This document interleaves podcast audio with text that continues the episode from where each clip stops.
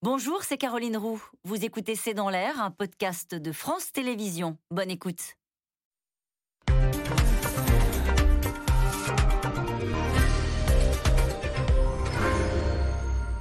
Bonsoir à toutes et à tous. Omicron, c'est le nouveau variant qui inquiète le monde. Il représente un risque très élevé à l'échelle planétaire, nous dit l'OMS. Déjà largement présent en Europe, on s'interroge sur sa contagiosité et sur sa capacité à se jouer du vaccin. En attendant, la cinquième vague continue de menacer des fêtes de Noël. Des millions de Français se pressent dans les pharmacies, les vaccinodromes et chez leurs médecins pour recevoir la fameuse troisième dose. Alors question, quel danger représente le nouveau variant Omicron? La vaccination est-elle efficace? Les fêtes de Noël sont-elles menacées? C'est le sujet de cette émission de ce C'est dans l'air intitulée ce soir Omicron, un risque très élevé pour le monde. Pour répondre à vos questions, nous avons le plaisir d'accueillir euh, Benjamin Davido. Vous êtes infectiologue, responsable Covid à l'hôpital Raymond Poincaré de Garches. Professeur Christine Rouziou, vous êtes professeur émérite de virologie à la faculté de médecine Necker, membre de l'Académie de médecine et membre de l'Académie de pharmacie. Docteur Faiza Bossi, vous êtes médecin généraliste à Paris. Nicolas Béraud, journaliste en charge des questions de santé aux Parisiens aujourd'hui en France. Et en duplex de Genève, on retourne le professeur Antoine Flao, épidémiologiste, directeur de l'Institut de santé globale de l'Université de Genève. Et je rappelle votre livre, hein, Covid, le bal masqué, c'est aux éditions Duno. Merci à tous les cinq de participer à cette émission en direct. Benjamin Davido, question très simple. Que sait-on de ce variant Omicron dont l'OMS nous dit qu'il représente un risque très élevé à l'échelle planétaire? Je vais vous répondre par une réponse très laconique, c'est qu'on ne sait pas grand-chose en réalité. Euh, on est un peu dans l'expectatif de données qui vont arriver, notamment une donnée va être très importante à mon avis, c'est l'efficacité de la vaccination face à ce variant ou peut-être une diminution de son efficacité. Et euh, en réalité, ce qu'on suspecte, c'est au-delà du nombre de mutations qu'il a qui sont plus importantes que les différents variants, c'est qu'il serait, comme l'a été alpha par rapport à Wuhan, 50% plus transmissible et ensuite le variant delta face au variant alpha également plus transmissible qu'il puisse prendre le pas sur ce variant delta et on va voir ce qui se passe les jours prochains. Professeur Antoine Flao, est-ce que le fait qu'on les Dès qu'on le cherche, on le trouve, on a l'impression. Hein. Il y a 8 cas suspects là en France. Est-ce que ça veut dire que oui, il est contagieux, plus contagieux que le Delta, qu'en quelque sorte c'est un, variant Delta plus qui aurait même vocation au niveau mondial à remplacer le Delta qui nous, euh, bah, nous tient la jambe depuis un an? Alors le Delta Plus a existé, il a été identifié au Royaume-Uni cet été et il nous a fait peur également. Et pourtant, euh, je dirais qu'il ne s'est pas, voilà, il ne s'est pas imposé ni au Royaume-Uni ni en Europe. Il avait euh, que 10% de transmissibilité en plus par rapport au variant Delta. Et hein, comme l'a rappelé euh, Benjamin Davido, ce que l'on redoute, c'est que l'on ait affaire là à un variant qui aurait plus de 50% de transmissibilité en plus et qui là du coup pourrait s'imposer dans le monde. Ce que l'on peut aussi dire, c'est que le fait que vous dites quand on le cherche, on le trouve, c'est vrai, mais on ne le trouve pour le moment qu'aux descentes d'avions, si je puis dire. À part, je crois, en, Écosse, où il y a eu euh, quelques cas rapportés de transmission autochtone, euh, il me semble qu'aujourd'hui, l'ensemble des cas qui nous sont rapportés euh, dans les médias dans les différents pays hein, sont uniquement des cas ayant voyagé très récemment d'Afrique australe. Donc, on serait vraiment au tout démarrage du phénomène, un petit peu dans la situation où on était il y a deux ans, au moment où la souche de Wuhan a commencé à, émerger dans le monde et les gens étaient toujours reliés à un voyage qui précédait euh, en Chine. Donc ici, on semble être très très tôt dans le processus de diffusion de ce nouveau variant. Donc, professeur Ouziou, on s'interroge sur sa contagiosité, on s'interroge aussi sur sa capacité à se jouer des vaccins. Euh, Stéphane Bancel, le patron de Moderna, dit ce matin dans les échos, il est possible que les vaccins soient bien moins efficaces avec ce Omicron. Qu'est-ce qui nous fait dire ça? Pourquoi a-t-on cette crainte? Alors le virus est assez différent. Il y a 32 euh, mutations dans la séquence de la spicule, de, cette protéine si importante pour le virus, qui est la protéine qui permet de s'attacher aux cellules pour infecter l'organisme et qui euh, induit une réponse immunitaire, notamment une réponse anticorps neutralisante. Et donc 32 mutations, ça fait quand même un paquet. Ça veut dire un, un Il ne nombre... ressemble plus tellement au précédent. quoi. Ça risque de plus ressembler. Alors il y a des mutations qui sont euh, vraiment sans importance et qui vont pas, euh, qui peuvent même affaiblir les virus, mais il y a des mutations plutôt au contraire qui vont favoriser sa contagiosité et sa transmission. Et, et ça, c'est euh, en fait ce que l'on craint le plus parce que le virus, c'est lui qui fait sa loi et effectivement, c'est euh, Darwin, c'est le plus fort qui domine. Est-ce que Et- le fait qu'il y ait des réinfections, ça veut dire des gens qui se croyaient immunisés parce qu'ils avaient eu le Covid, et le fait que, hop, ils retombent malades avec celui-ci, est-ce que cela veut dire qu'il est différent du précédent et qu'on n'est pas immunisé? C'est c'est là la complexité de la situation. Euh, les situations sont d'abord très différentes d'un continent à l'autre, d'un pays à l'autre, d'une région à l'autre. Euh, en France, le niveau de vaccination fait que quand même, euh, euh, on est, c'est bien, il faut absolument le renforcer, mais on est quand même face au virus Delta. Pour le moment, il n'y a pas de, a pas trop de crainte sur la circulation de ce virus. Là où les choses sont un peu compliquées, c'est que il est possible qu'il n'y ait pas uniquement d'émergence de ce virus, uniquement par le fait qu'il y a quelqu'un qui vient d'Afrique du Sud. Il y a une pression de sélection locale qui est liée au niveau de vaccination, au degré d'immunité euh, euh, naturelle du fait de gens infectés et au niveau de circulation du virus qui se passe euh, de façon différente dans les différentes régions du monde. Et c'est pour ça que ça émerge dans une région où euh, l'Afrique du Sud, où il y a de l'ordre de 7%, je ne sais même pas si ces chiffres sont juste de personnes vaccinées, mais il y a peut-être 20 à 60% de personnes qui sont immunisées. Et cette immunité contre un virus alpha, bêta, on ne sait pas trop contre laquelle, est pas très forte. Ils ont été vaccinés de Janssen, c'est pas si fort que ça. Donc il y a, il y a encore une Ce qui se fois passe en Afrique du ce Sud, qui se passe en Afrique du pas- Sud n'a fait pas- une pression de sélection qui facilite l'émergence de virus comme euh, de, de ces virus les plus agressifs. Voilà. Mais ça peut émerger de façon euh, sans que ce soit un voyageur qui est transmis un petit peu partout parce que les conditions immunologiques globales euh, sont assez différentes d'un pays à l'autre, y compris en Europe. Nicolas Béraud, alors je poursuis dans la même interview. Stéphane Bancel, le patron de Moderna, a dit Bon, peut-être que nos vaccins ne marcheront pas avec ce variant Omicron, mais la bonne nouvelle, c'est que nous sommes capables assez rapidement de fabriquer un nouveau vaccin qui serait très adapté, un nouveau vaccin ARN, Oui. à ce nouveau variant. Alors, Fantastique. Moderna et Pfizer, effectivement, l'ont dit tous les deux. Grosso modo, ces deux groupes, euh, donc les deux vaccins à ARN messager, les deux les, les plus utilisés en France largement, ils ont dit deux choses. Petit 1, on ne sait pas encore à quel point ce variant peut impacter l'efficacité de nos vaccins. Il faut quand même faire attention. Il n'est pas question de dire que ce variant pourrait réduire à zéro l'efficacité des vaccins. Il est probable que ce ne sera pas blanc ou noir, si vous voulez. Il est probable que l'efficacité pourrait être euh, diminuée de 30%, mais pas totalement. Donc, si l'efficacité, il s'avère qu'elle est trop diminuée, euh, à cause de ce variant, effectivement, les groupes euh, Moderna et Pfizer disent qu'ils sont capables de mettre au point, ils disent en 100 jours, euh, une dose de rappel spécifique contre ce variant. Ça fait, ils l'ont toujours dit, hein, ça fait des mois que les dirigeants de Pfizer et de Moderna, parce que la question leur était posée, mais si on a un variant qui émerge et qui euh, impacte l'efficacité des vaccins, est-ce que vous êtes prêts à mettre au En point combien de temps alors ils sont capables formule. de dégainer un nouveau une centaine de jours. Là, il leur Trois à faut quatre mois. Voilà, là, il leur faut deux trois semaines pour euh, voilà vraiment étudier précisément l'impact euh, de ce variant sur les vaccins. Pour l'instant, ça fait partie des inconnus dont parlait euh, Benjamin Davido. Et ensuite, une centaine de jours à peu près pour faire sortir. Et ensuite, il faudra le produire. il faudra le produire. Et puis, si tous les pays du monde le demandent en même temps, il y aura aussi des questions de distribution, mais on n'en est pas là. Docteur Faiza Bossi, ce week-end, vous avez vacciné.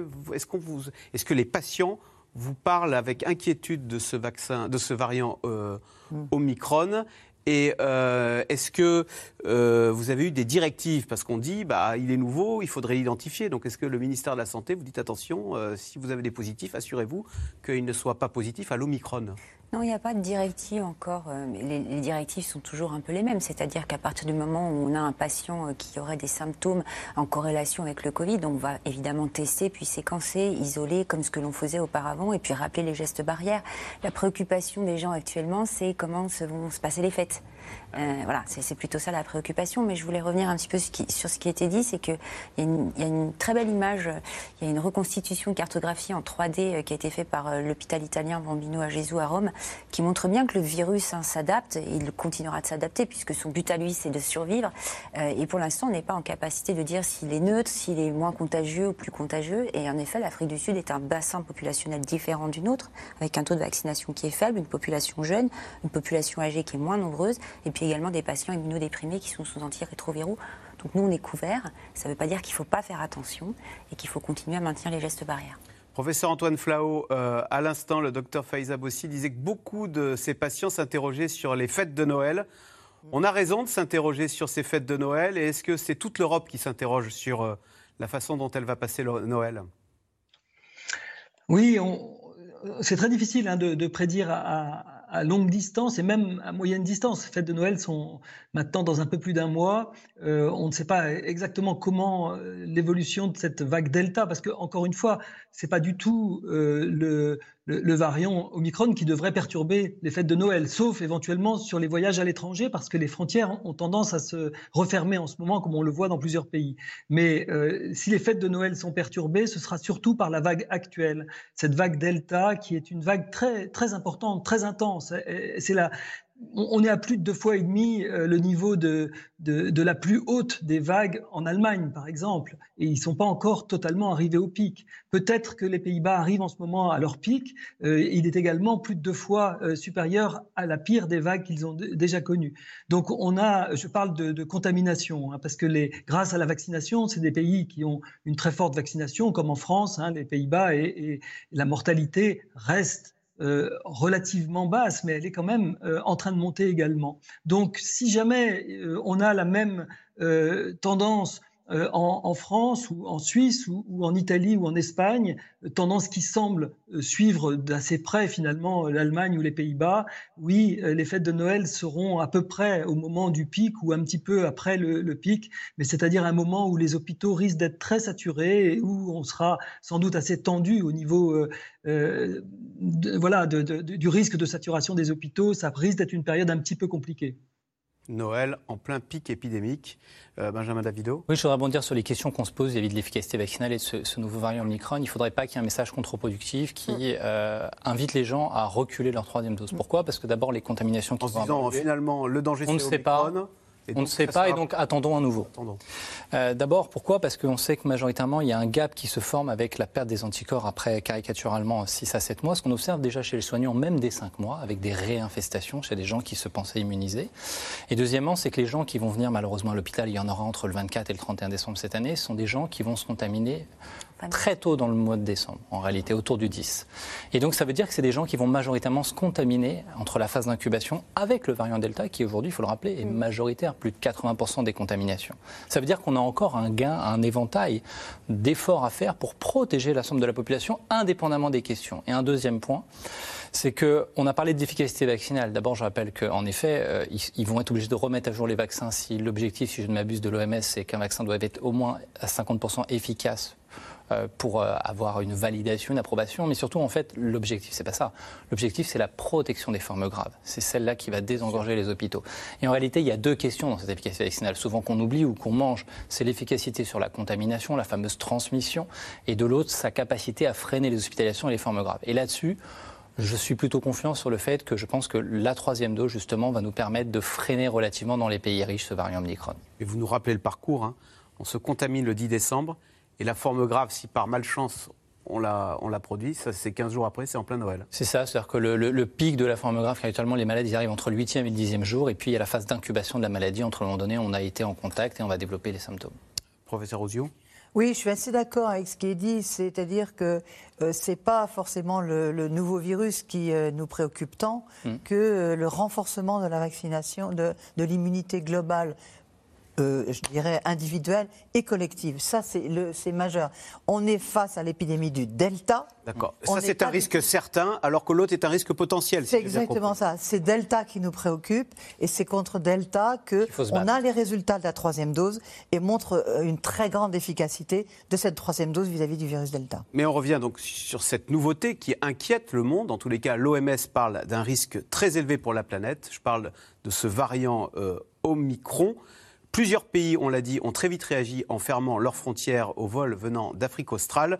Le variant a pourtant déjà été repéré dans euh, plusieurs dizaines de pays, dont notamment en Europe. Sujet de Romain Besnénou et Christophe Roquet. Une nouvelle souche du Covid inquiète le monde entier, le variant Omicron. On ne connaissait pas son existence il y a quelques jours. Le variant Omicron va-t-il faire basculer le monde dans un nouveau cauchemar Omicron variant. Omicron. Omicron variant. Omicron. Omicron. C'est la grande interrogation. À quel point ce variant est-il dangereux? Devrons-nous revoir notre stratégie, aller vers un nouveau confinement, de nouveaux vaccins après deux années de pandémie? Le monde en état d'alerte. Omicron est pour l'heure recensé dans une douzaine de pays sur presque tous les continents. 8 cas suspects en France sont en cours d'analyse. Aux Pays-Bas, 14 voyageurs venus d'Afrique du Sud sont porteurs du nouveau variant. Ils ont été isolés. Nous n'en savons pas plus pour l'instant, mais nous sommes très préoccupés parce qu'Omicron semble extrêmement contagieux. Omicron, le voici à droite, face au variant Delta à gauche. Une équipe de scientifiques italiens a pu réaliser cette première image tridimensionnelle d'Omicron et de ses nombreuses mutations, représentées ici en rouge. Les mutations, c'est ce qui inquiète l'OMS, qui parle d'un risque très élevé à l'échelle mondiale. Ce variant présente un nombre très élevé de mutations, ce qui pourrait modifier ses caractéristiques.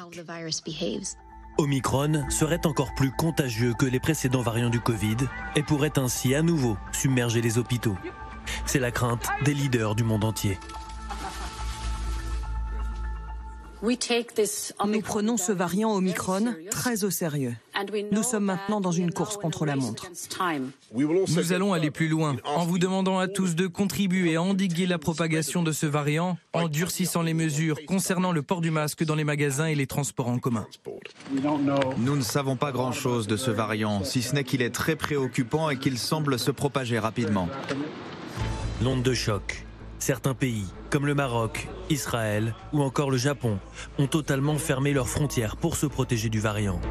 De nombreux États et toute l'Union européenne ont interrompu leur liaison aérienne avec l'Afrique du Sud, là où a été détecté Omicron pour la première fois, provoquant le chaos dans les aéroports. Quand on est arrivé ici, c'était la cohue. Personne ne savait quoi faire. On nous a juste dit que les vols étaient annulés. L'Afrique du Sud pour avoir identifié ce nouveau variant, est isolé du reste du monde. Le président du pays regrette ces mesures qu'il juge inefficaces et contraires aux engagements du G20. Ces restrictions sont totalement injustifiées et discriminent injustement notre pays. L'interdiction de voyager n'est pas fondée sur des données scientifiques et ne permettra pas d'empêcher la propagation de ce variant. Pire, cela dissuaderait les pays de réaliser le criblage des futurs variants, d'après cette scientifique de Pretoria. C'est elle qui a découvert Omicron.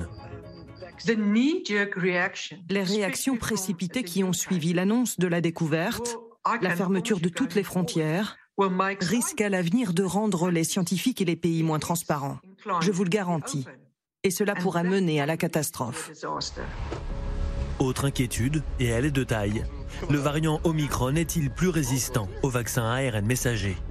Pfizer et Moderna sont efficaces à 80% contre les formes graves provoquées par le variant Delta, mais les mutations trois fois plus nombreuses d'Omicron pourraient changer la donne. C'est une question qui est légitime, qui se pose. Les chercheurs sont en train de regarder est-ce qu'il qu'il faudra modifier ou non ce vaccin. C'est beaucoup trop tôt pour le dire. Il a été découvert il y a quelques jours. Il y a au moins, me disent-ils, les scientifiques, je les ai eu au téléphone hier, y compris euh, internationaux. Il faut encore une période d'environ 10 jours pour, euh, pour en savoir plus. Le contrat signé avec l'Europe oblige les laboratoires pharmaceutiques à adapter leur vaccin en l'espace de 100 jours pour lutter contre un nouveau variant dit incontrôlé. Alors, question téléspectateur, professeur Antoine Flao. C'est le deuxième variant qui provient d'Afrique du Sud. Y a-t-il une explication à cela? C'était le, variant bêta, je crois, celui qui nous avait inquiété l'an dernier. Hein.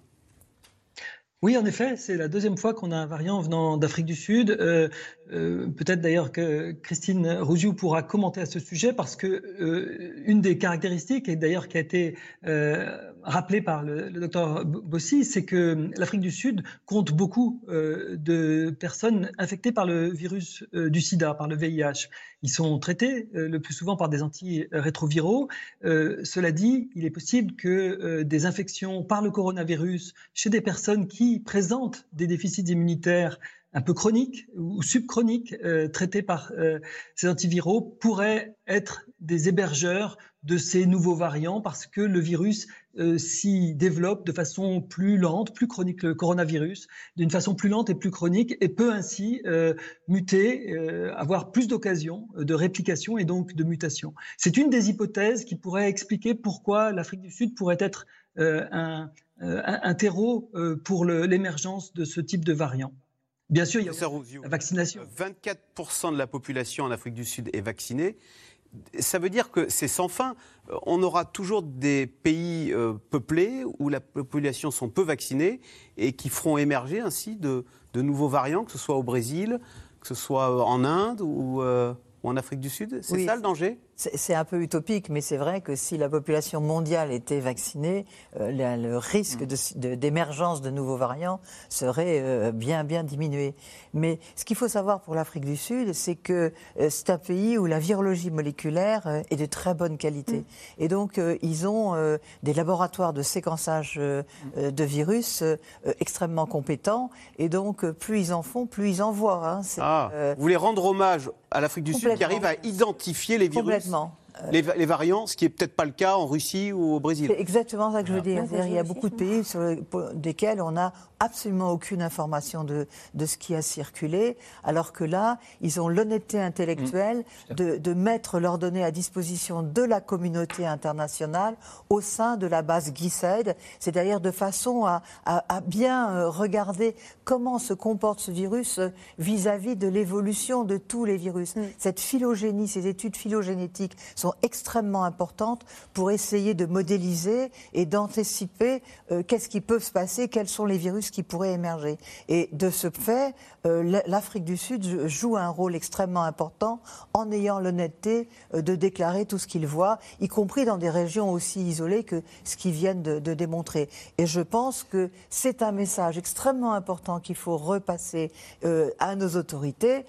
il faut qu'on réaugmente la capacité de séquençage et il faut absolument rassurer les gens sur le fait que les tests actuels de PCR sont capables de détecter les différents variants parce que on amplifie le virus dans plusieurs régions et il y a forcément une ou deux qui sont positives. Donc ça, il n'y a pas de souci. Par contre, euh, simplement les PCR de criblage sont sans doute insuffisantes et il faut qu'on passe la, euh, il faut qu'on passe un rythme au-dessus pour en France être capable d'identifier, savoir si c'est euh, Omicron, pour séquencer plus que 50% des virus circulants. Nicolas Béraud. c'est vrai que l'Afrique du Sud dit, au fond, on est puni parce qu'on nous ferme les frontières, on est puni pour avoir découvert, pour avoir identifié euh, ce variant. Euh, le professeur Ouzio, à l'instant, disait qu'il faudrait vacciner le monde entier. La Chine, cet après-midi, annonce donner un milliard de mmh. doses à l'Afrique, promet un milliard de doses à l'Afrique. Oui, tout à fait. Euh, le, scientifique à la tête de l'équipe euh, sud-africaine qui a identifié ce, variant, donc euh, Omicron, euh, il a tenu la conférence de presse jeudi, puis après il, commente un petit peu tout ça, et l'un de ses premiers messages, c'est s'il vous plaît, ne discriminez pas, n'isolez pas l'Afrique, au contraire, aidez-nous. C'est vrai qu'il ne faut pas parler de variant sud-africain ou de variant botswanais, c'est d'ailleurs pour ça que l'OMS a mis en place une dénomination sur la base de l'alphabet grec, c'était pour éviter ces appellations de variants anglais et autres, parce qu'en fait, les Sud-Africains qu'est-ce qu'ils ont fait? Ils ont vu qu'il y avait un virus qui était un petit peu inconnu, ils ont séquencé son génome, ils ont vu que c'était un virus nouveau, ils l'ont dit au monde entier. Hmm. Résultat, tous les pays du monde se mettent à chercher ce virus. Mais c'est grâce aux Sud-Africains, si vous voulez. Et d'ailleurs, euh, on peut aussi voir qu'en Europe, donc maintenant, il y a beaucoup de pays, l'Espagne juste avant l'émission, la France sans doute dans les heures, les jours qui viennent, qui ont identifié au moins un cas confirmé de ce, de ce variant. Les Anglais, enfin les Britanniques plutôt, le Royaume-Uni, on l'a dit tout à l'heure, il y a eu six cas en Écosse détectés aujourd'hui, dont certains sans lien connu avec l'étranger. Hmm. Peut-être que c'est aussi parce que les Britanniques sont connus pour avoir un système de séquençage très performant. C'est peut-être pour ça qu'ils sont parmi les premiers à avoir détecté beaucoup de cas, et notamment sans lien connu avec l'étranger. Donc voilà, et pour ce qui est de la France, effectivement, le criblage, le séquençage, donc les deux techniques un petit peu complémentaires, ça a souvent été en débat. Est-ce que la France en fait assez? Voilà, là, les examens sont passés, enfin les huit tests qui sont suspects sont passés au séquençage depuis ce week-end. On sait que ça met un jour ou deux maximum, donc ça va arriver bientôt. Mais il ne faut pas tomber, entre guillemets, sur les pays qui identifient un variant, parce que quelque part, c'est grâce à eux mmh. qu'on connaît ce variant, qu'on en parle aujourd'hui et qu'on le détecte partout dans le monde. Alors, question de Georges dans le Morbihan. Les symptômes du variant Omicron sont-ils différents de ceux du variant Delta? D'ailleurs, peut-être pourriez-vous rappeler quels sont les symptômes du variant Delta? Quand, que, À partir de quoi Qu'est-ce qui doit m'alerter? Compliqué. Ça, ressemble à, ça ressemble de près ou prou un syndrome grippal, c'est-à-dire qu'on a une fatigabilité, on a de la toux, de la fièvre, donc euh, ce sont les premiers signes que l'on voit apparaître. Et puis après, on a des signes évidemment euh, beaucoup plus euh, dramatiques qui peuvent conduire à l'hospitalisation qui sont les troubles respiratoires, la dyspnée. voilà. Et qu'est-ce qui fait que les gens viennent vous voir, docteur, et en vous disant ce serait peut-être sage que je fasse un test Covid? Ce, sont ces symptômes-là. Ces symptômes, c'est pas parce qu'ils ont été cas contact ou j'ai été. Alors bien sûr, il y a déjà les symptômes purement cliniques qui sont ceux de la fatigabilité, de la toux et de la fièvre, et puis également la notion de cas contact, euh, que ce soit au sein de l'entreprise, au sein de la famille, au sein de réunions lambda, qui les pousse et c'est légitime, c'est de bon sens finalement à venir nous consulter pour réaliser un test. Et le profil de ceux qui tombent, euh, qui sont positifs au Covid.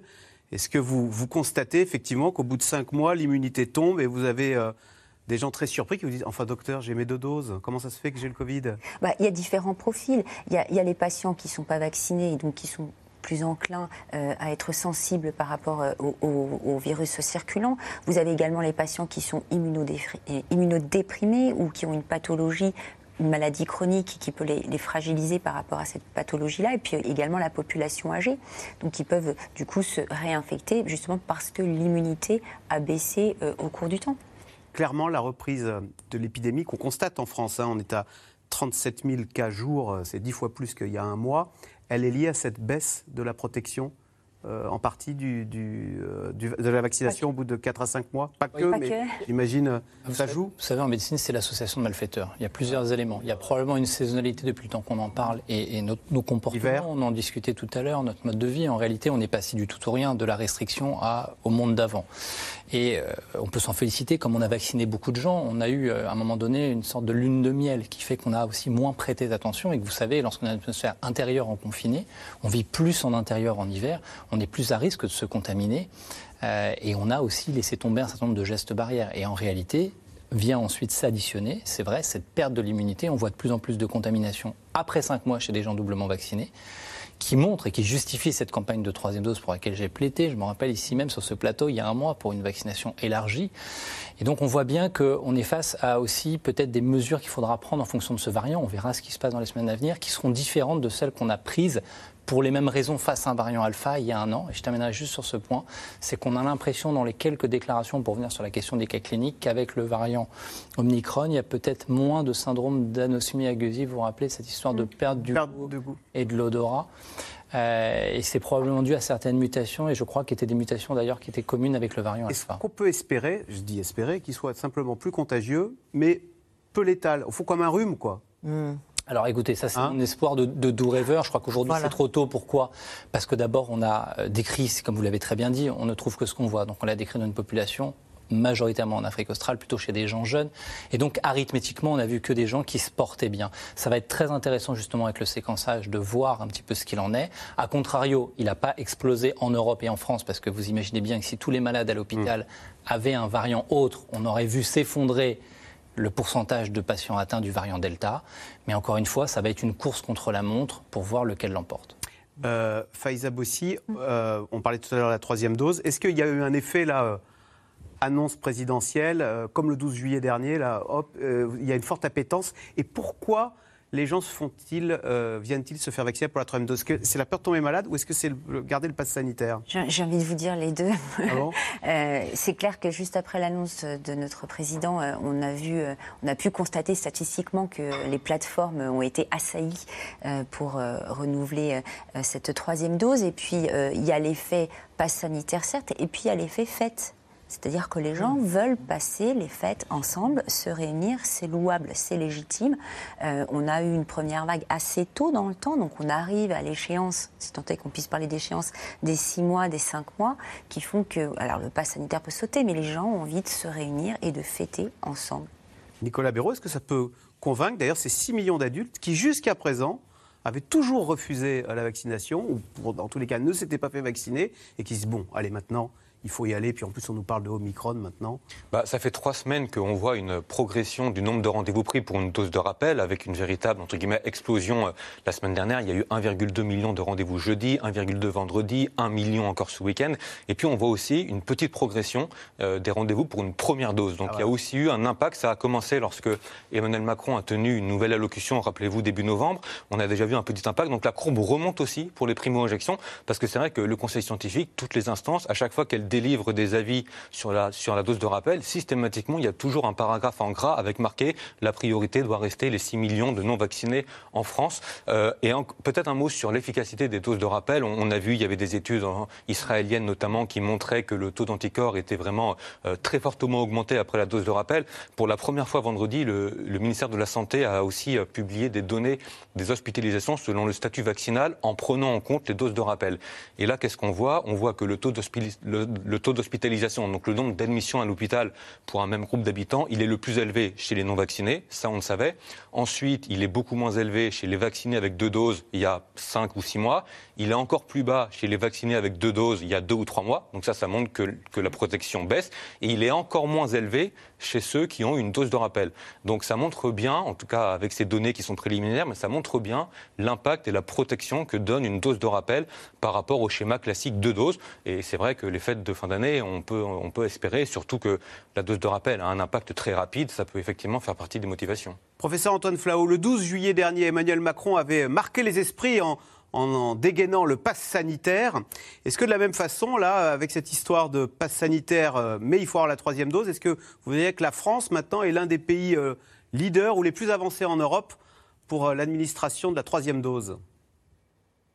Oui, c'est possible. Hein. C'est vrai que cette, ce, pass sanitaire a eu un double effet. un effet qui finalement a, conduit à une forme de confinement des personnes non vaccinées, non testées, euh, qui au cours de l'été euh, a été de nature à reprendre la main sur euh, la, vague, qui était la quatrième vague à ce moment-là, euh, déjà une vague Delta, moins forte, mais malgré tout, qui a été complètement reprise en main euh, à, l'issue de l'instauration du pass sanitaire en France. On a vu exactement le même phénomène en Italie, on l'a vu en Suisse, on l'avait vu au Danemark, et puis les, Danemark, les, Danois ont levé le pass sanitaire lors de la calmie, ce que n'ont pas fait les Français. Et malheureusement, aujourd'hui, les Danois font face à une très sévère reprise, un très sévère bon, Peut-être que les Français vont suivre euh, de, peu. Hein. donc euh, c'est difficile de dire que chaque mesure est, en cause, mais on voit bien en tout cas que la deuxième, euh, le deuxième bénéfice de ce pass sanitaire, ça a été l'augmentation de la vaccination, de la couverture vaccinale. Et c'est vrai qu'on voit exactement le même profil avec la troisième dose en France. Donc c'est des mesures qui sont très très efficaces finalement pour euh, booster la, couverture vaccinale, la campagne vaccinale et pour protéger euh, la population. Alors, face à l'arrivée de ce nouveau variant et à la montée de la cinquième vague, le gouvernement mise sur les gestes barrières, sur le télétravail, mais on l'a dit aussi, il mise beaucoup sur la vaccination. Ce week-end, la plupart des vaccinodromes ont rouvert leurs portes pour administrer cette fameuse troisième dose. Sujet de Théo Manval avec Paul-Rémy Barjavel et Marion Devauchel. En attendant le nouveau, nouveau variant, du monde encore ce matin à l'accueil de ce centre de vaccination. Donc c'est votre troisième dose. Nouveau record d'injection attendu cette semaine, avec des candidats à la dose de rappel pas vraiment préoccupés par son efficacité future face à la souche Omicron. Je me suis pas posé la question. Si on se pose trop de questions, on n'avance pas. Vu qu'on ne connaît pas grand-chose encore sur ce variant, euh, autant prendre les devants et, euh, voir euh, ce qui se passe après pour la suite. Quoi. On n'a que ça pour l'instant. Si ça peut limiter les dégâts, aucune hésitation. Non. Face à eux, le docteur Stéphanie Huette se montre elle aussi convaincue, nouveau variant ou pas, du caractère indispensable de cette troisième dose. Sur tous les variants qui existent jusqu'à présent, indépendamment de celui-ci, et il a été mis en évidence que que, que cette troisième dose n'est pas vraiment un rappel, mais plus une dose booster sur un schéma vaccinal qui, nécessite, trois doses, quoi qu'il en soit, pour tout le monde, pour toute la population générale, puisqu'on observe que la réponse immunitaire euh, est décuplée après euh, cette, euh, après cette troisième dose. Mais en parallèle, ce sont aussi les gestes barrières que le gouvernement voudrait voir vraiment appliqués à nouveau. Dans sa prise de parole la semaine dernière, Olivier Véran a insisté sur la distanciation, le lavage des mains et surtout le port du masque. Le masque, lui aussi, a été progressivement ôté notamment entre des personnes vaccinées qui se disent bon, toi es vacciné, je suis vacciné, on risque rien, on enlève le masque. Euh, ce retrait s'est opéré progressivement par euh, usure ou par euh, fausse réassurance. Désormais, compte tenu de la circulation du virus, il faut le remettre. Un décret rendra à nouveau obligatoire le port du masque partout en intérieur, dans les lieux couverts par un pass sanitaire. Et sans attendre, certaines villes ou départements l'ont aussi rendu à nouveau obligatoire en extérieur, dans les zones les plus fréquentées ou les rues piétonnes. De l'Ariège au Loir-et-Cher, en passant par les Alpes-Maritimes, l'Hérault, la Vendée ou encore la Marne. Olivier Véran a aussi insisté la semaine dernière sur l'aération des locaux, à la lumière de cette étude de l'Institut Pasteur menée l'été dernier. Sur la liste des lieux les plus à risque de contamination, les soirées entre amis et boîtes de nuit, plus 350% d'infections possibles, 90% de risques en plus dans les bars, 70% dans l'avion, mais aussi 30% en voiture ou dans le train sur de longues distances. Le danger dans les lieux clos plaide-t-il alors aussi pour un retour massif au télétravail? Pour l'heure, le gouvernement préfère temporiser. Il y a un protocole très strict qui s'applique en entreprise et l'enjeu, c'est bien déjà de d'appliquer avec beaucoup plus de rigueur ce protocole qui prévoit notamment le port du masque quand on est dans des espaces de travail clos et partagés. Ça veut dire que le retour du télétravail obligatoire, vous le gardez sous le pied au cas où? Ça veut dire qu'aujourd'hui, on ne va pas fixer une obligation pour les entreprises, mais moi j'invite les employeurs à favoriser le télétravail. Chez certains de nos voisins moins vaccinés, on a en tout cas déjà franchi le pas. En Allemagne, depuis la semaine dernière, le télétravail est à nouveau la norme pour la plupart des entreprises et administrations, comme ici les services d'assainissement de la ville de Berlin. Ici au siège, on est environ 1000 employés. Enfin, normalement. Car comme vous pouvez le voir, tous les bureaux sont vides, presque tout est éteint. il n'y a de la lumière que dans quelques pièces. La règle est claire, télétravail imposé, sauf raison impérieuse, et protocole drastique pour ceux autorisés à venir sur le site. Ceux qui veulent venir au bureau doivent prévenir à l'avance. Et il faut une justification sérieuse, sinon ça n'est pas possible. Et on doit montrer à l'entrée que l'on est vacciné ou guéri, ou que nous avons un test négatif de moins de 24 heures, sinon impossible de rentrer.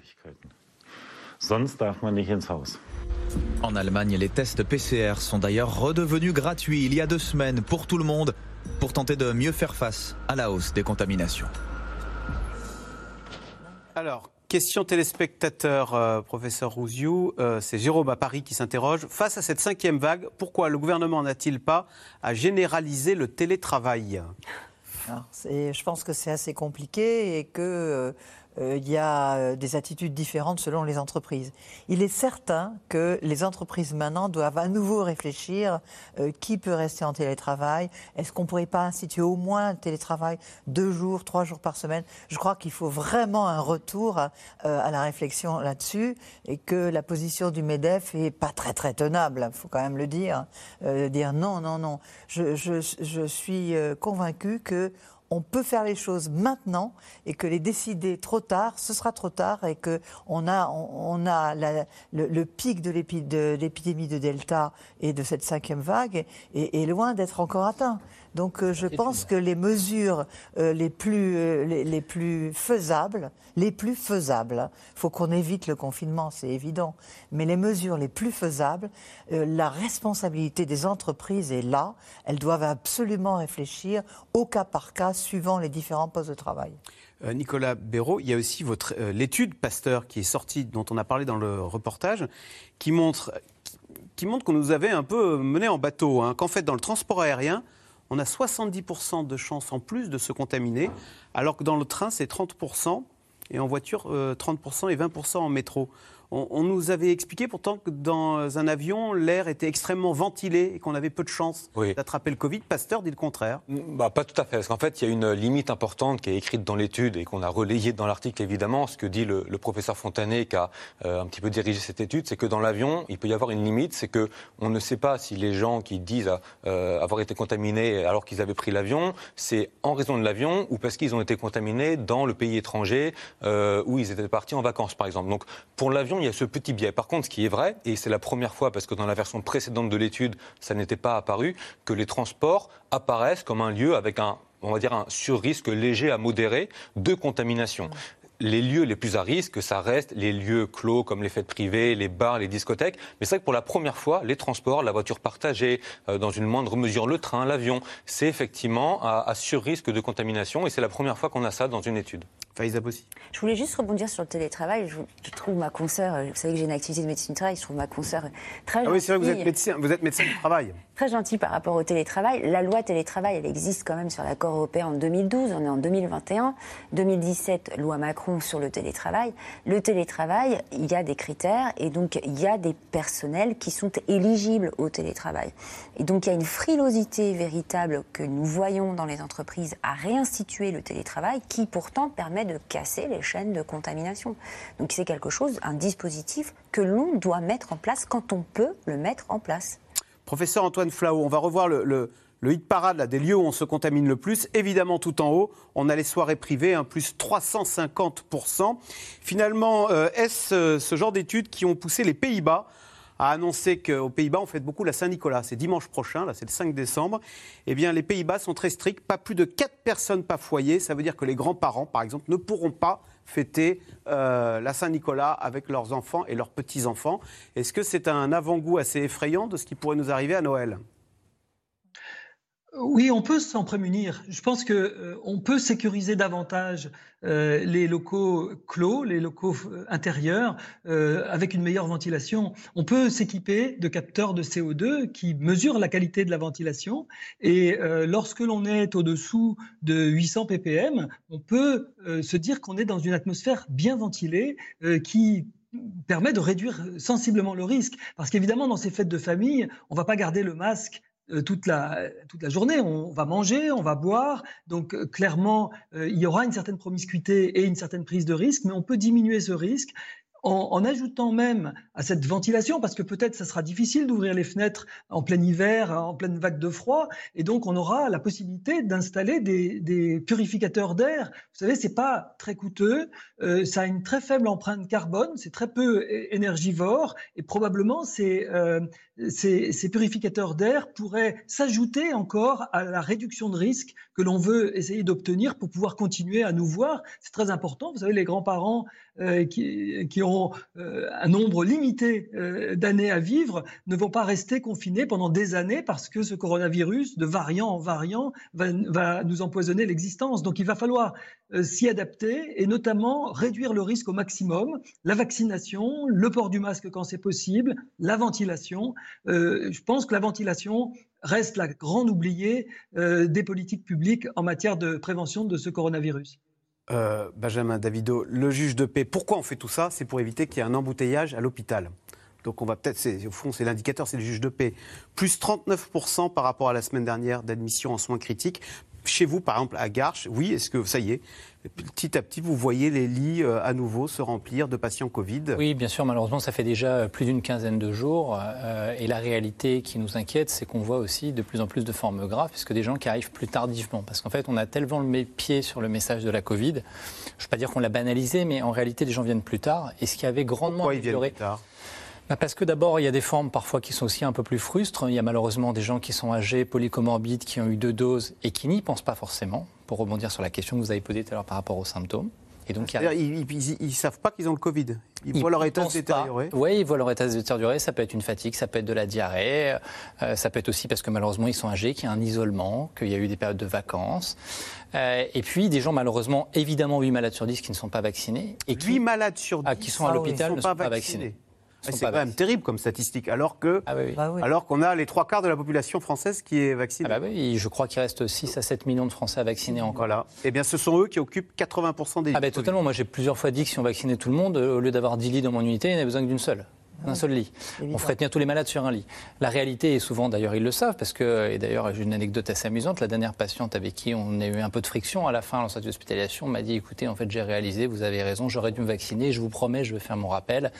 Euh, et, en fin de compte, quand on discute avec les gens, on se rend compte qu'il y a probablement eu euh, je ne sais pas si on peut dire un défaut d'information, parce que je crois qu'il n'y a pas plus médiatique que la Covid, mais euh, finalement une incompréhension sur le vrai risque individuel face à cette épidémie qui est collective.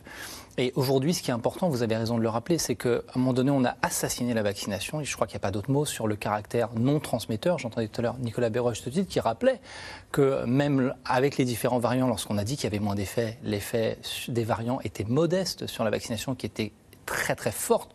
Pour compléter les chiffres qu'il a donnés, la dose de rappel, la fameuse troisième dose, permet de diminuer par 11 les contaminations selon une dernière étude israélienne et par 19 le risque d'être hospitalisé. Et donc on voit bien en fait que ce mauvais calibrage, je terminerai sur ce point, de dire qu'il suffit de construire des lits à l'hôpital, c'est aberrant. L'Allemagne, 5 fois plus de lits de soins intensifs, 5 fois plus de morts qu'en France aujourd'hui à l'heure où on parle. Donc il y a vraiment un travail à faire, encore une fois, et j'espère que le variant Omicron nous permettra ça. C'est-à-dire de dire, comme on l'a dit tout à l'heure, qu'en fait, le reflet de ces variants, c'est qu'on n'a pas assez vacciné et pas assez agi vite en amont. Hmm. Et on oublie, et je terminerai sur ce point, que la vaccination, c'est un outil de prévention. C'est-à-dire qu'on vaccine avant les vagues. Et que lorsque la vague arrive, ou le tsunami, appelez-le comme vous voulez, it's too late. Le, profil, euh, l'âge est moins prégnant dans le profil aujourd'hui des gens qui se retrouvent hospitalisés Caricaturalement, on a malheureusement encore des gens, et j'ai remarqué cette fenêtre d'âge, entre la côte mal taillée, entre 45 et 55 ans, qui sont passés à travers les mailles du filet et qui vous expliquent. Et qui maintenant sont rattrapés qui sont rattrapés par le virus. En réalité, cette phrase, moi je l'aime pas, mais cette phrase allemande qui a été dite, je crois, par le ministre de la Santé est tout à fait juste, qui était euh, le virus, vous allez le croiser, vacciné ou mort. Mm. Et en réalité, on voit bien qu'avec l'émergence de ces variants, on n'a pas beaucoup de chance. C'est comme si je vous disais, essayez de ne pas avoir le rhume, euh, Axel. Il est tellement contagieux que c'est très difficile d'en réchapper. Euh, docteur Bossy. Ouais, je voulais, je voulais juste rappeler quand même une chose qui est quand même assez importante, c'est que en France et en Europe de façon générale, on a l'accès à la santé.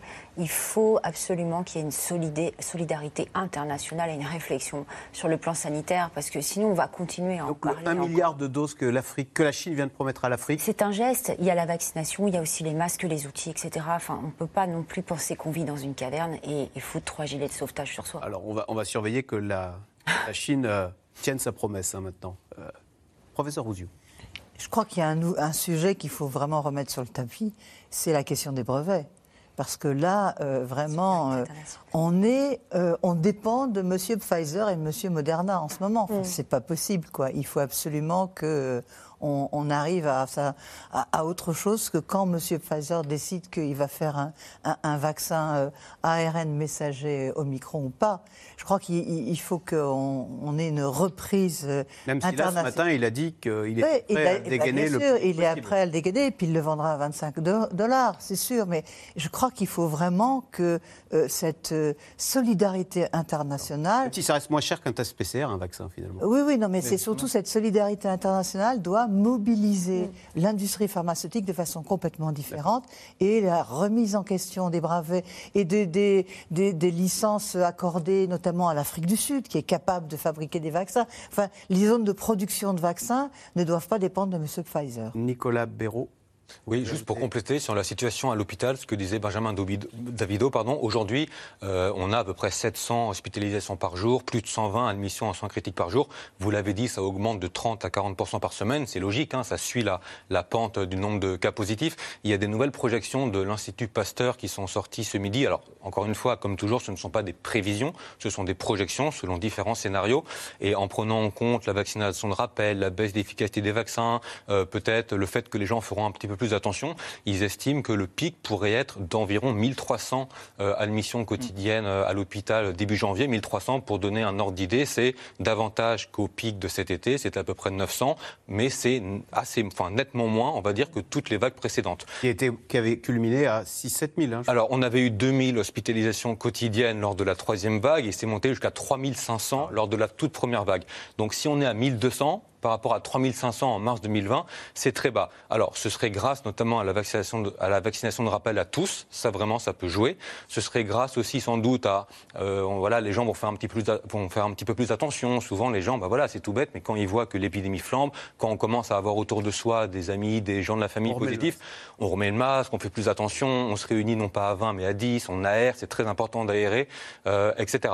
Et puis, le variant Omicron, peut-être qu'il pourra rebattre les cartes euh, à terme, mais là, comme ça a été aujourd'hui, on a une vague de Delta et pas une vague d'Omicron. Alors, le variant Omicron inquiète déjà le secteur du tourisme. Les compagnies aériennes qui se relèvent difficilement d'un an et demi de pandémie redoutent les annonces de fermeture de frontières. Et au-delà du secteur aérien, c'est toute l'économie qui tremble. Vendredi, après l'annonce de la découverte de ce variant, les bourses européennes ont toutes dévissé. Sujet de Julien Launay avec Léa Dermidjian et Vivien Charrère.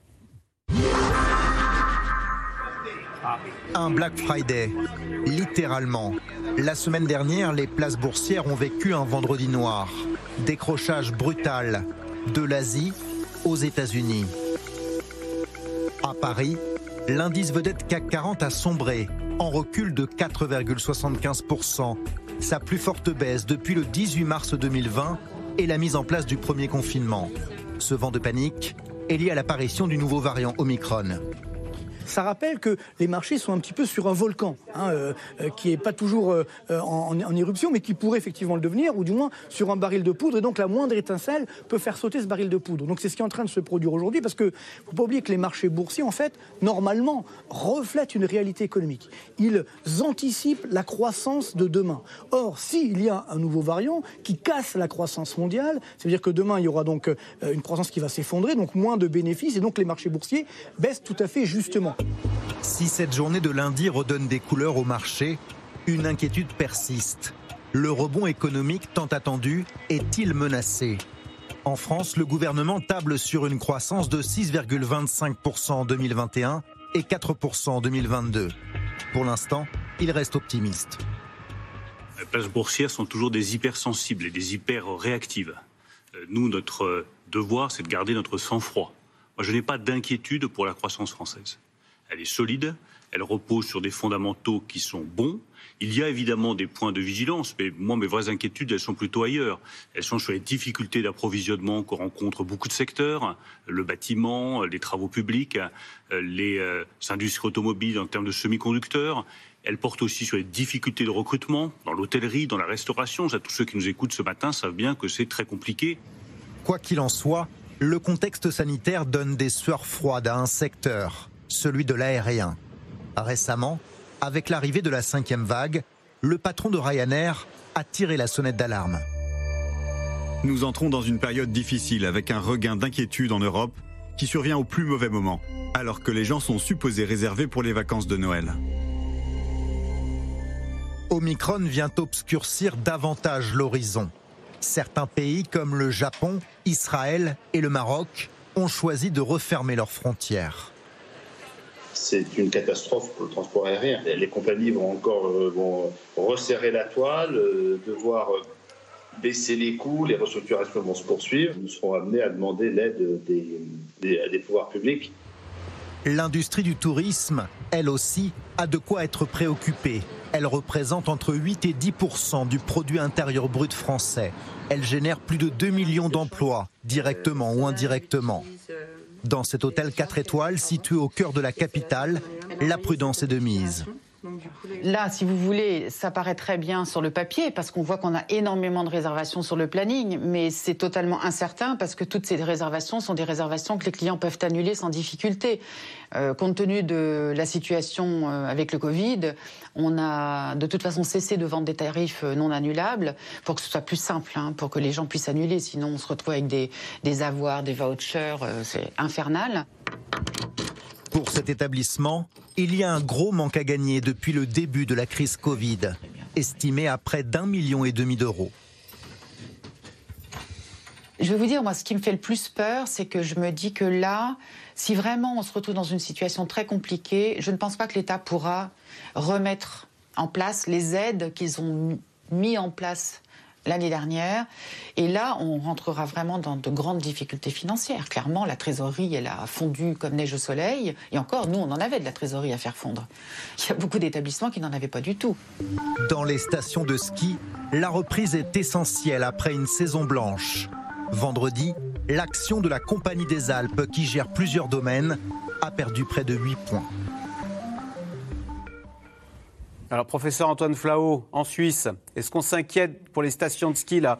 Vous avez vu la Compagnie des Alpes qui gère les, plusieurs stations euh, dans les Alpes françaises a chuté de 8% vendredi euh, à la Bourse de Paris. Euh, est-ce que les professionnels du ski sont inquiets?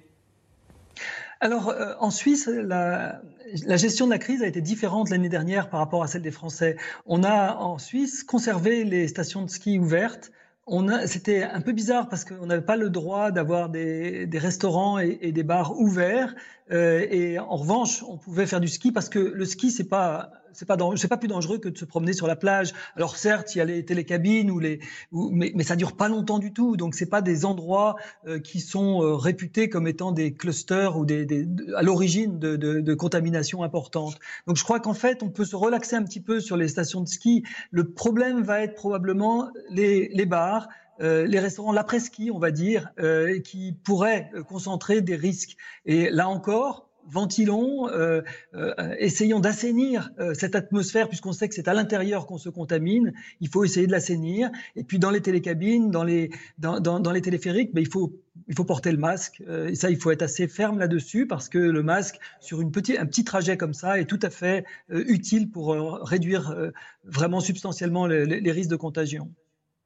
Nicolas Béraud, on a vu dans le reportage cette propriétaire d'un hôtel qui disait le problème, c'est que si jamais il faut à nouveau fermé, est-ce qu'on aura les aides? Est-ce que le, gouvernement peut à nouveau dégainer euh, le quoi qu'il en coûte pour venir en aide de restaurateurs ou d'hôtels qu'il faudrait fermer euh, sous la pression euh, sanitaire Alors c'est vrai que le quoi qu'il en coûte, ça a guidé la stratégie du gouvernement pendant très longtemps. C'est moins le cas aujourd'hui. Et c'est vrai qu'il y a des secteurs, le reportage a aussi évoqué le, secteur aérien, qui ont été très très touchés depuis deux ans. Ça allait mieux et ils craignent avec, euh, bon là c'est la cinquième vague de façon imminente dans les semaines qui viennent, mais aussi avec le fameux variant Omicron d'être à nouveau très touché. Les stations de ski, on peut noter que depuis maintenant une semaine, le pass sanitaire est censé être obligatoire. Alors non pas pour aller dans la station de ski en tant que telle, mais si on veut y aller pour skier, prendre le remontée mécanique, parce qu'il y avait un seuil qui était à partir de 200 de taux d'incidence, le pass sanitaire serait nécessaire pour aller euh, skier et prendre les, les télésièges, les télécabines.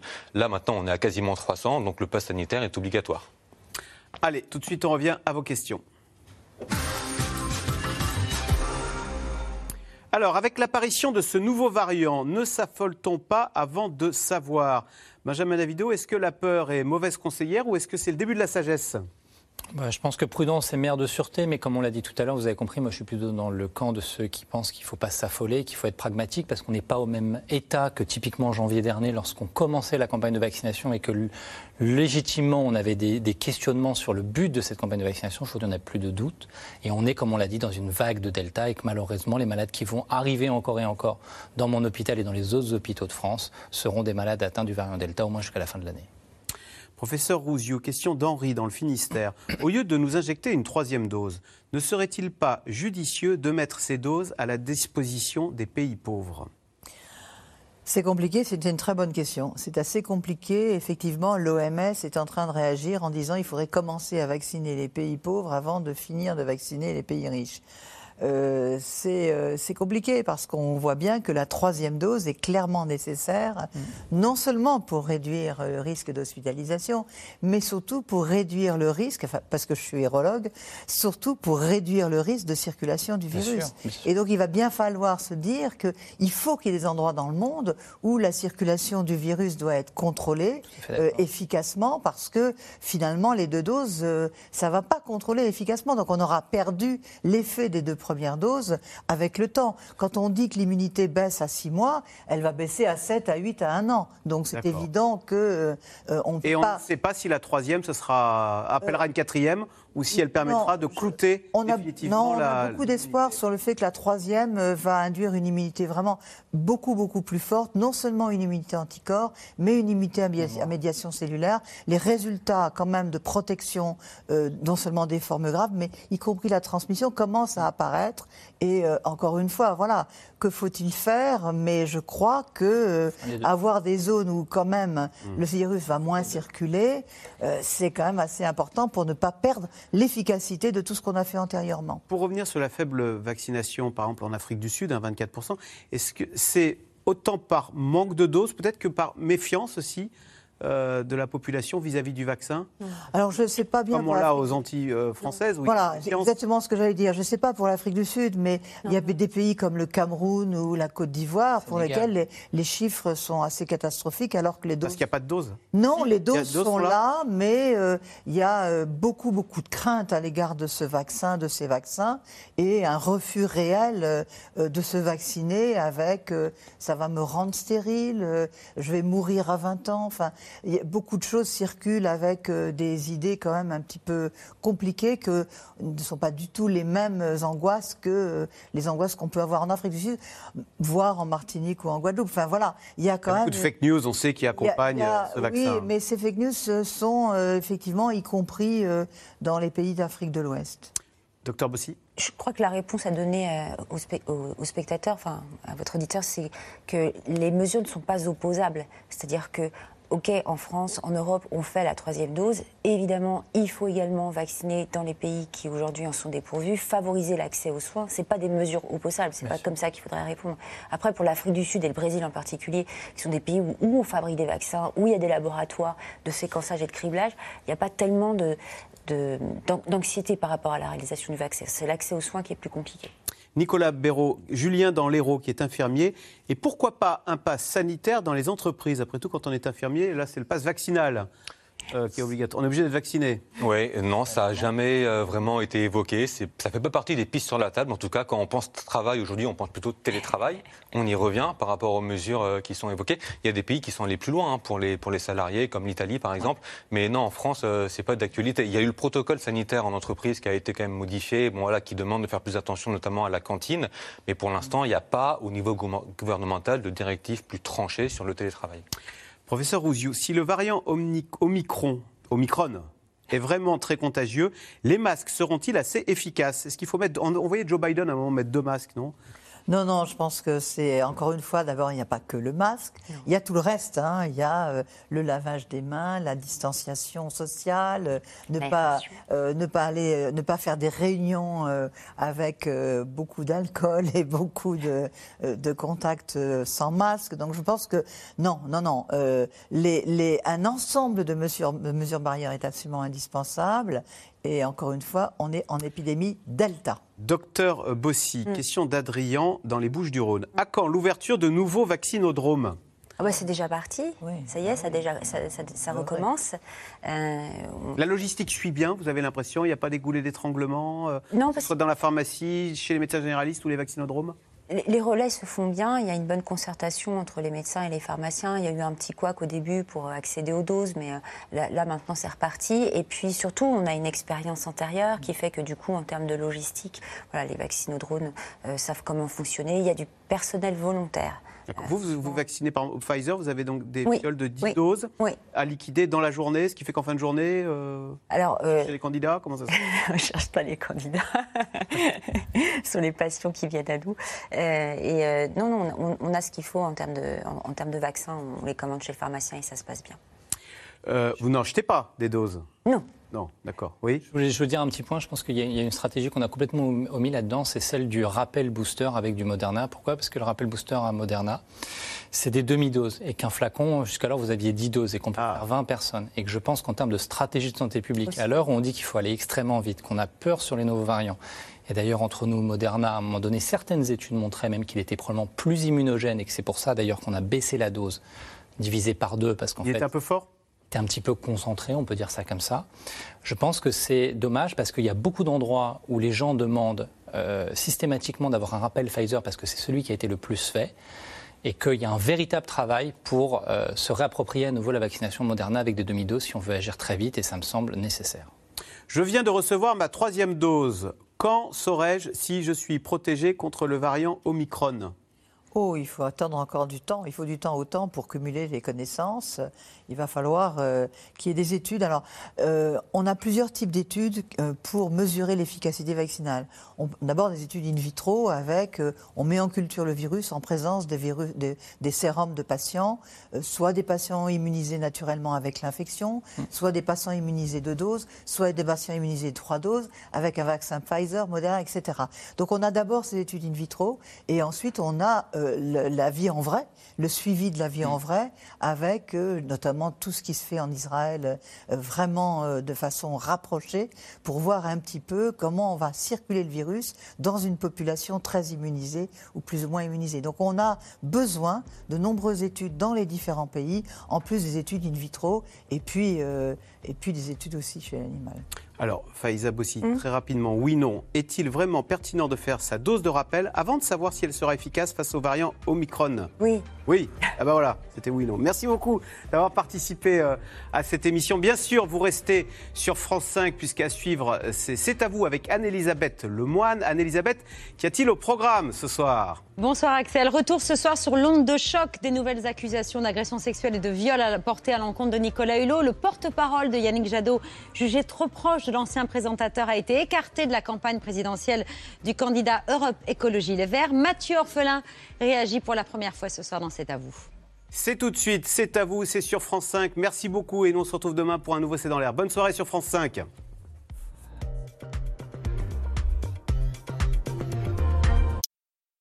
C'était C'est dans l'air, un podcast de France Télévisions. Alors s'il vous a plu, n'hésitez pas à vous abonner. Vous pouvez également retrouver les replays de C'est dans l'air en vidéo sur France.tv.